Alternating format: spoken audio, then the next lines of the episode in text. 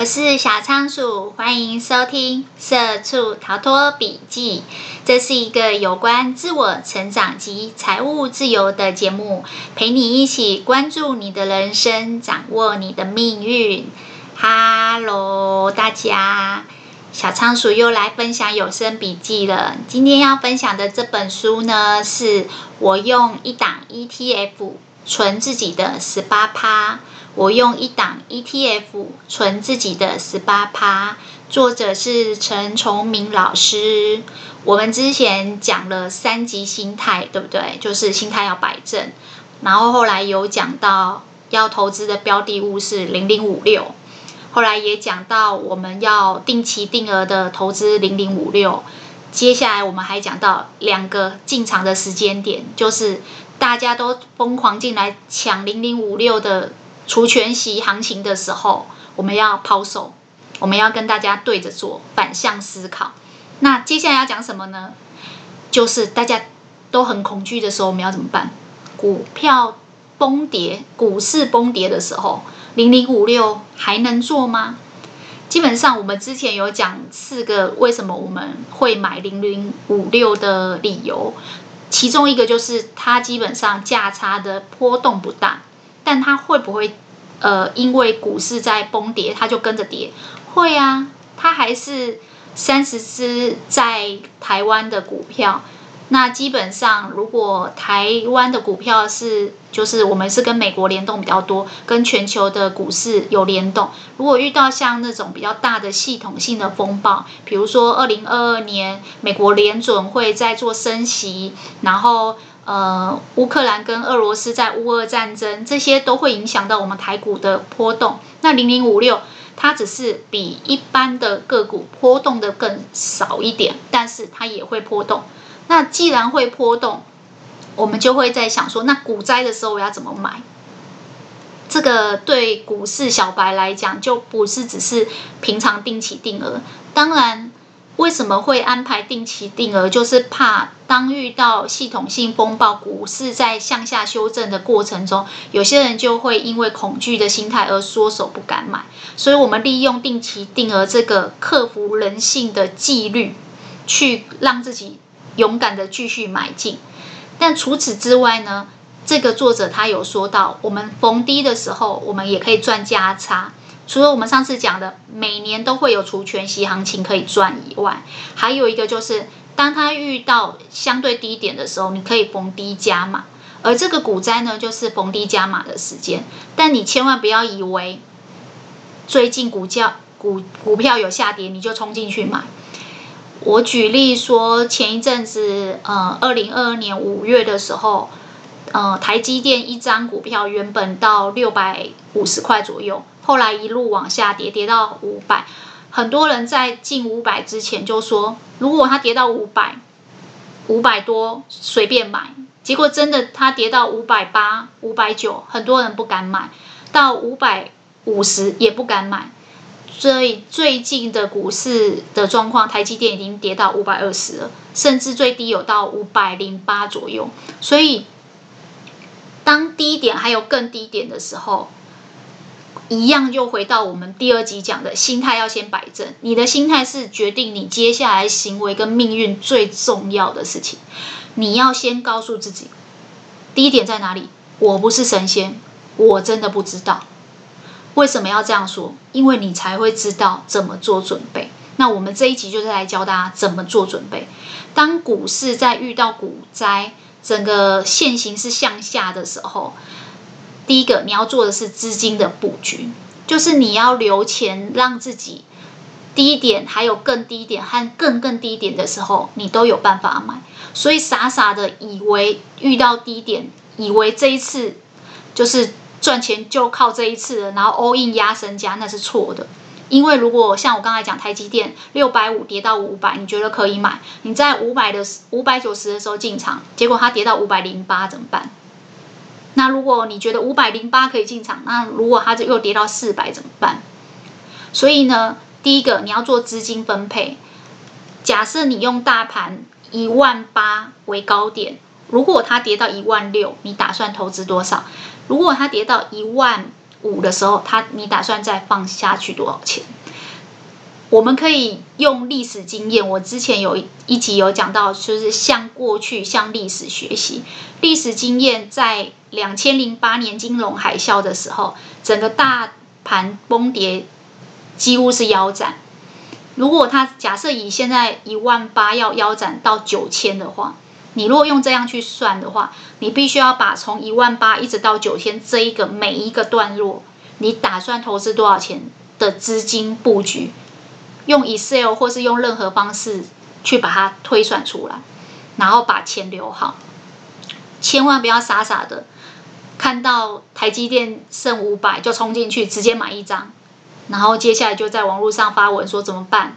我把我在五百八十万的时候，呃，五百八的时候进去买，结果现在变成五百零八，呃，市值蒸发七十二块怎么办？基本上呢，你一定是要。逢低加码，但是呢，你的加码是有策略的。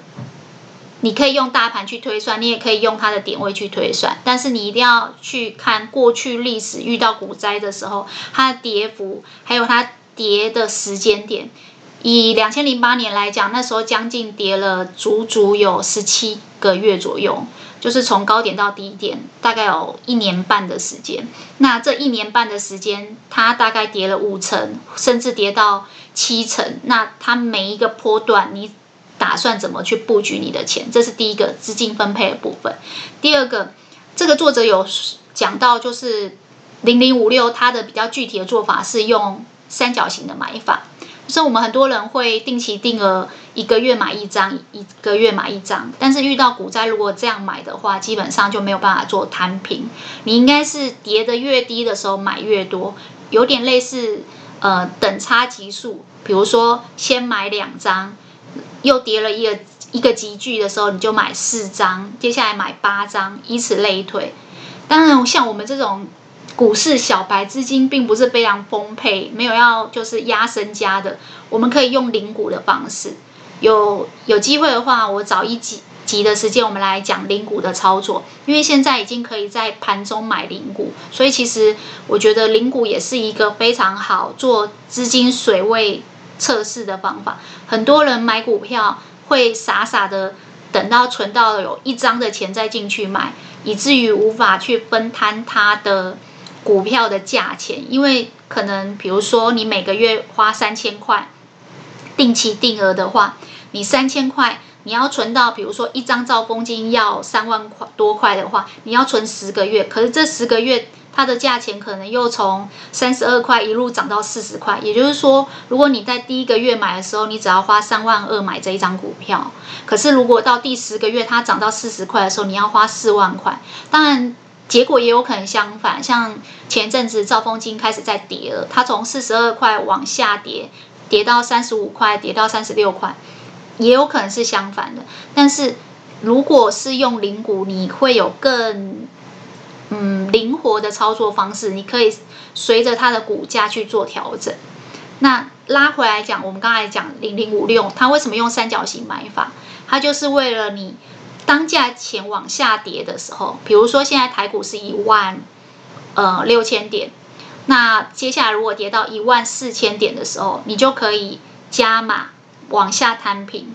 但是你一定是一万四的时候，一定要买的比一万八和一万六的时候还要多，张数还要多，或是股数还要多。如果你是用零股的话，它是算一千股。里面的股数，你可能可以一百股一百股买，上次买一百股，下次买两百股，再下次买四百股，用等差级距的方式，而不是用长方形的方式，就是上次买上次买一张，这次也买一张，再下次也买一张，因为你这样子你的呃股价的那个平均价位没有办法把它摊平掉，所以如果你要呃向下摊平，在股市下跌的时候，盘势下跌的时候，你就是要。利用这种三角形的买法去往下买，你就会发现，哎，其实你的那个股价就会往下摊平。那这个是我觉得还对我们这种股市小白还蛮有用的做法，就是因为你知道你接下来要用三角形买法，你更会去做你的资金的配置，你会留钱。因为最惨的是什么？最惨的就是股市，他这边有举例啊，两千零八年的时候，零零五六最高点是二十七块，然后最低点大概十一块，这中间差了十几块。那平均，如果你用三角形买法，你平均买起来一路往下买的话，大概会买到十七块左右。就是高点是二十七，可是你往下这样子摊平，你会买到十七。当然，你我们不是神仙，我们不不能预料说自己。买到最低点十一块，全部都是十一块。但是至少我们有些张数，而且是越来越多的张数是往下买的。所以二十七块，假设你原本买一张二十七，后来买两张二十六，一路往下一直接到十一块，你的平均价钱是在十七块。那作者这边就有举例说，像这样子平均。价钱买在十七块，他的获利就很很丰硕的。不过这个作者他的财力很惊人、啊，他当时是在两千零八年的时候，他进场用三角形的买法，买均价十七块，他买了三百张。所以呢，他就是说，他两千零八年到二零一八年这十年的期间，他买了三百张，他中间赚到的股息呢，他再投入再去买。所以它其中有两百零八张的股票是免费的，所以它从二零零八到二零一八这十年期间，从三百张一路滚到五百零八张股票。老实说啦，我一直很不想要把这些很具体他在书上所举例的数字讲出来，是因为我觉得它会打击我们这些股市小白。就是股市小白哪有那么多资金，呃，随便就买三百张零零五六。不管它那时候的价钱是多少，就算它均价这个一张是一万七十七块，其实三百张也要很多的本金，所以我觉得这个部分我们就参考就好。我们要去呃学习的是它这样子滚存，它的投报率是怎么样？它这样子回算起来呢，它的投报率有四十三趴，但是我觉得也是因为它有。比较大的本金，他买了三百张，这三百张帮他生出了两百零八张的免费股票，所以当他是五百张的这种规模的时候，他的投资报酬率也往上拉高。再加上我们上次有讲那个偶尔赚价差的方法，就是在除权期前夕卖掉一些股票，你可以赚到比四点五更多的投报率。所以基本上，我觉得这个部分呢，会让我觉得。在学这些股市的过程中，更激励自己要把自己的本业做好。为什么呢？因为有一句话问很多人说，为什么这个有钱人会越来越有钱，而没钱人会越来越没钱？因为有钱人是用钱在赚钱。当他用三百张股票。滚到五百张股票，基本上他是用这三百张股票所赚来的两百零八张免费股票在替他赚钱。但是我们股市小白、小资族，我们每个月如果只能投入三千块或一万块这种很小额的资金，基本上他能帮我们生出的免费股票也非常有限。所以其实小时候我妈妈最常跟我讲一句话叫：“呃，人有两只脚。”可是钱有四只脚，意思就是说钱滚钱的速度真的会比较快，一定要学投资。而有钱人呢，他们有钱不是因为他们口袋有钱，是因为他们脑袋有钱。有钱人跟我们一直在穷忙的人最大的差距，其实不是口袋，是脑袋。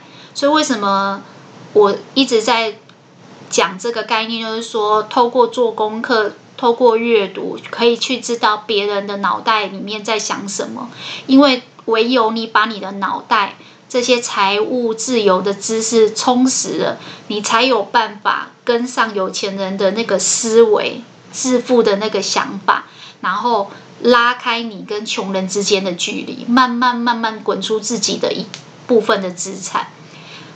之前我们有讲过说，这个投资最重要的是本钱。然后，当然投资报酬率也很重要。可是你知道本钱有多重要？其实之前我们有说，很多人百分之八十会在股票里面赔钱，是因为呃这些钱可能对他来讲不算是闲钱。怎么说呢？比如说前一阵子疫情的期间，有些公司就开始就是居家办公，甚至放无薪假。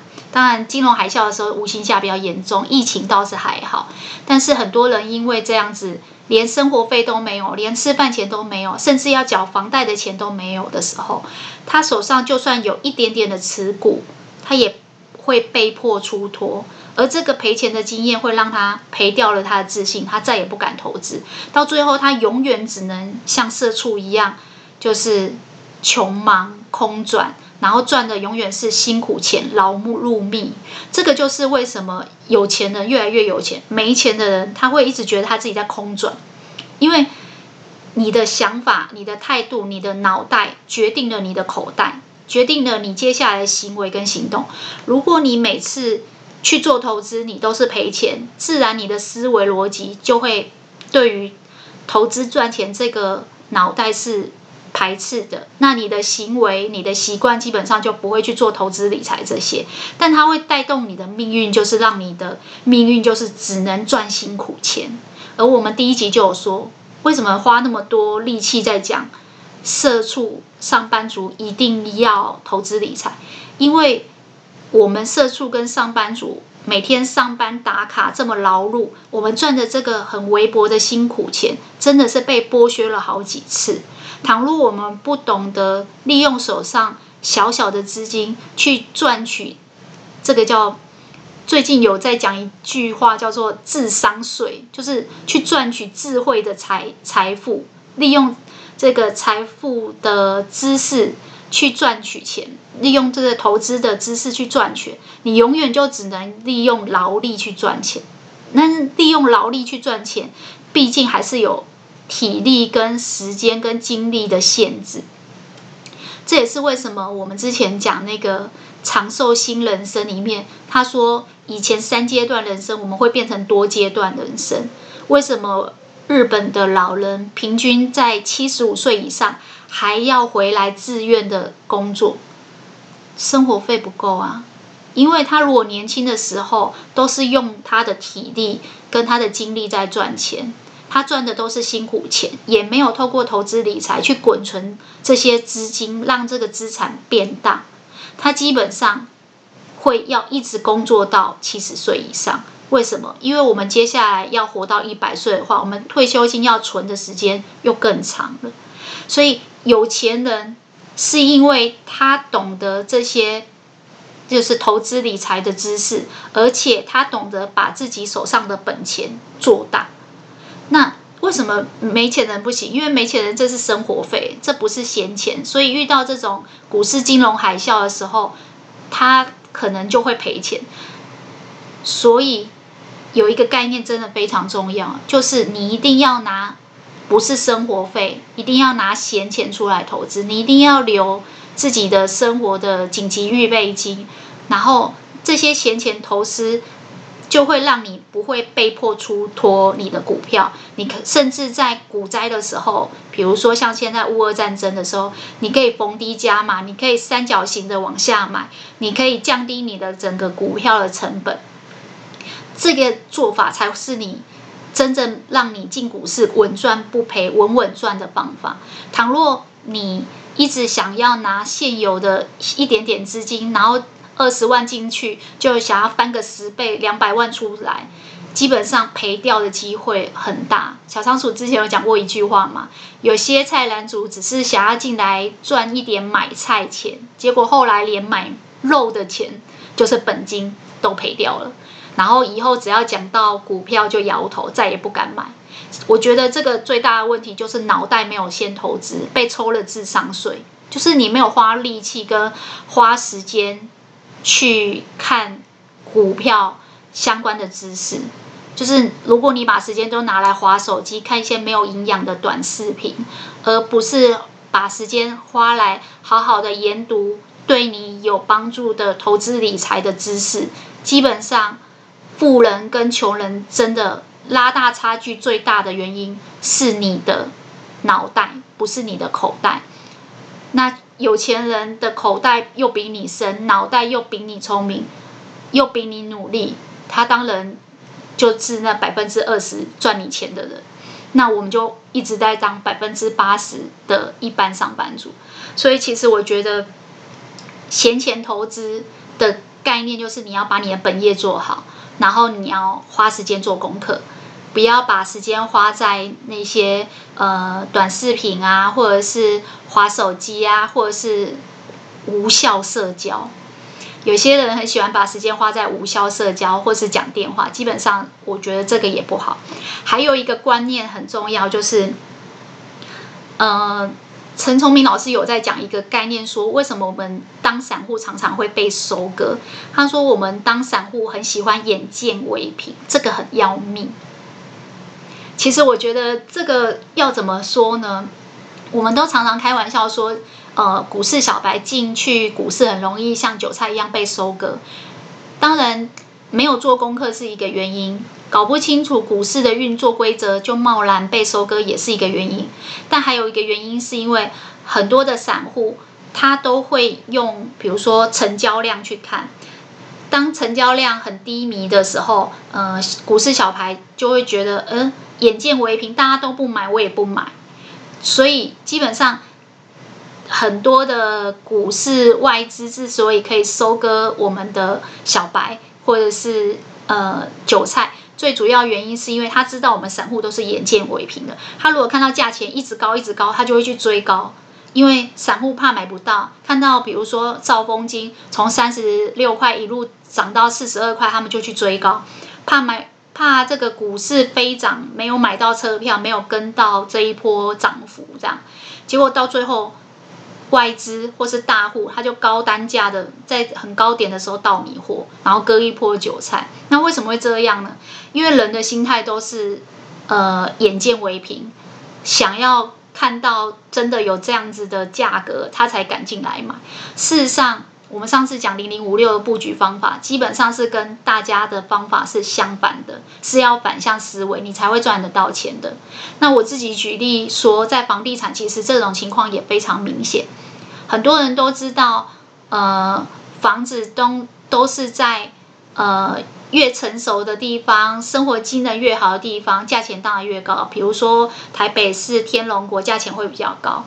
但是你知道，很多投资客他们的做法是跟呃所谓的自助客是完全相反的。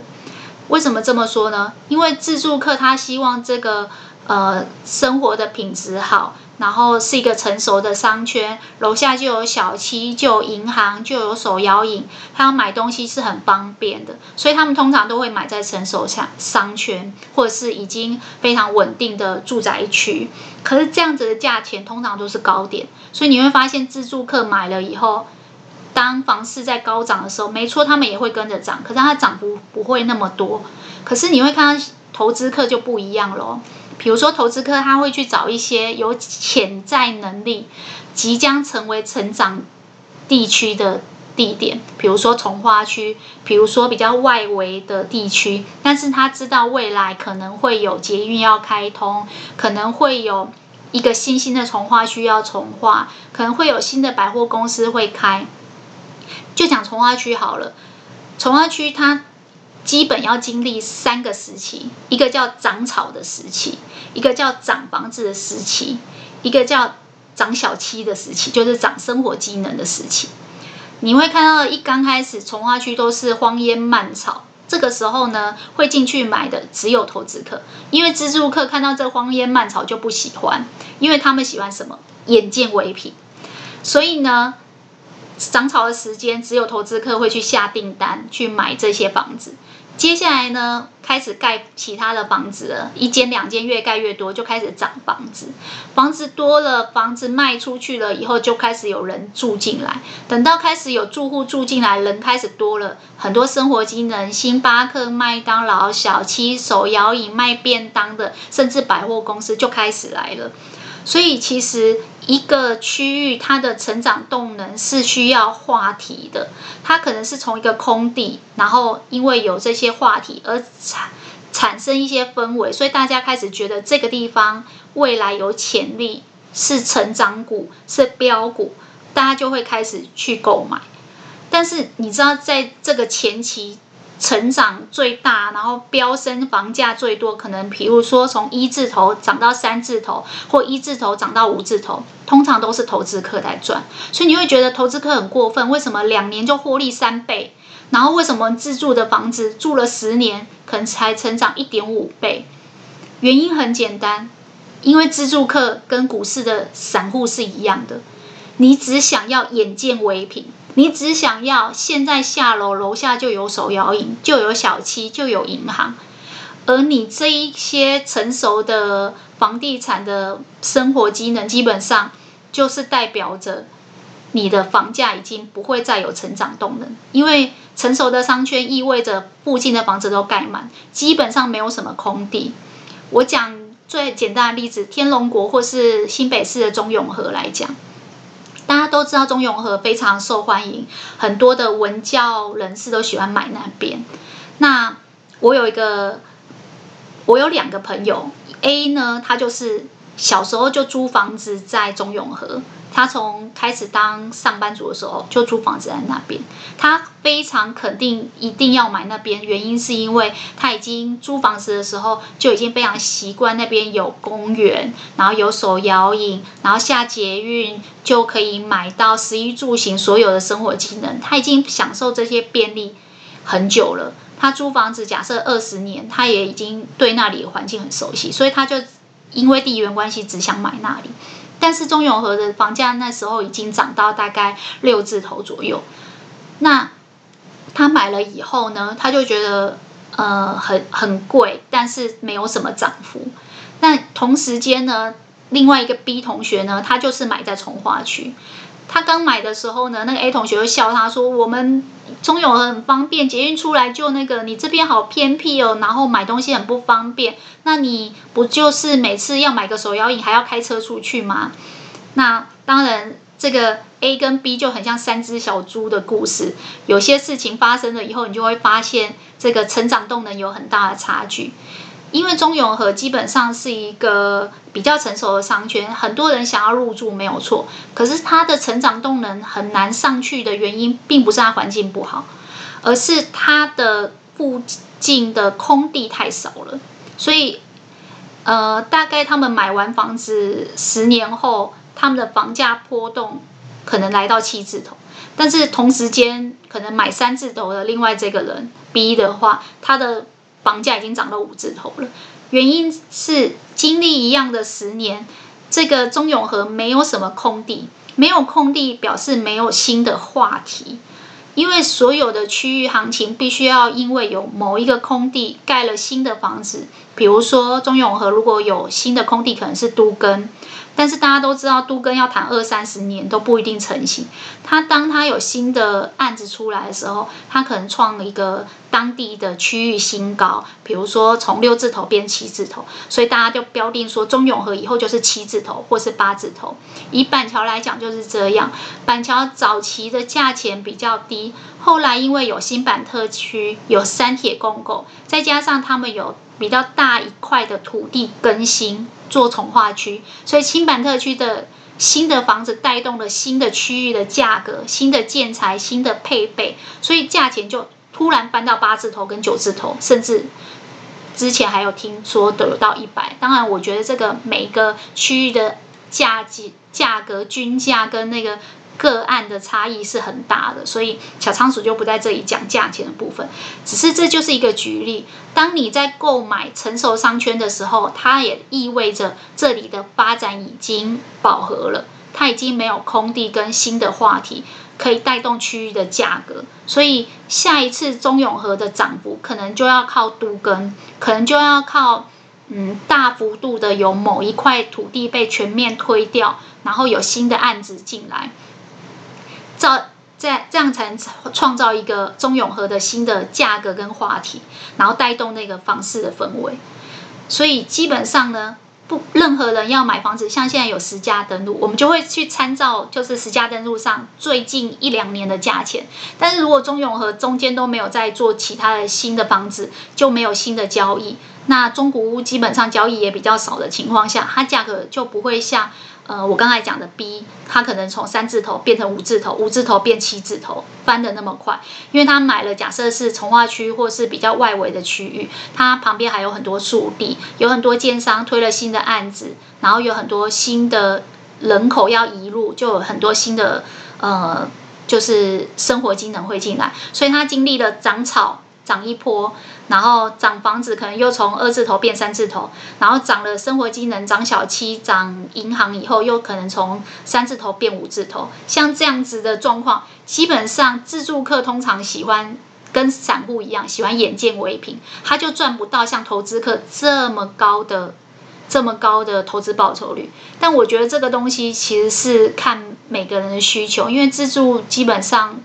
就算有涨也不会卖，所以这个是刚性需求，不太需要太在意房价。但是如果在股市就不一样，股市如果你用自住客那种眼见为凭，一定要看到楼下有小七你才要买，基本上你买的都是最贵的价钱。就是像刚才讲的，为什么散户看到股价高涨都会去追高，结果最后他都没有赚到钱，还被收了一一就是被收割，就是因为基本上。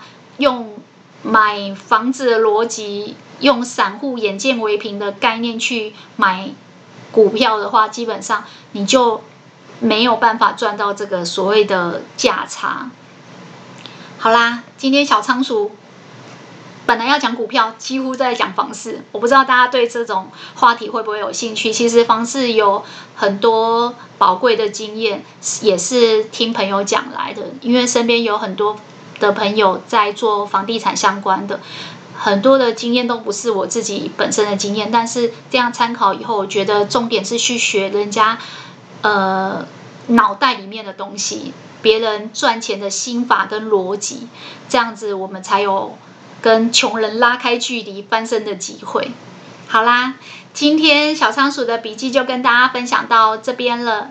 如果对你有所启发，也希望大家把今天听到最认同的一句话或是一个概念回馈留言给我，和小仓鼠一起成长进步吧。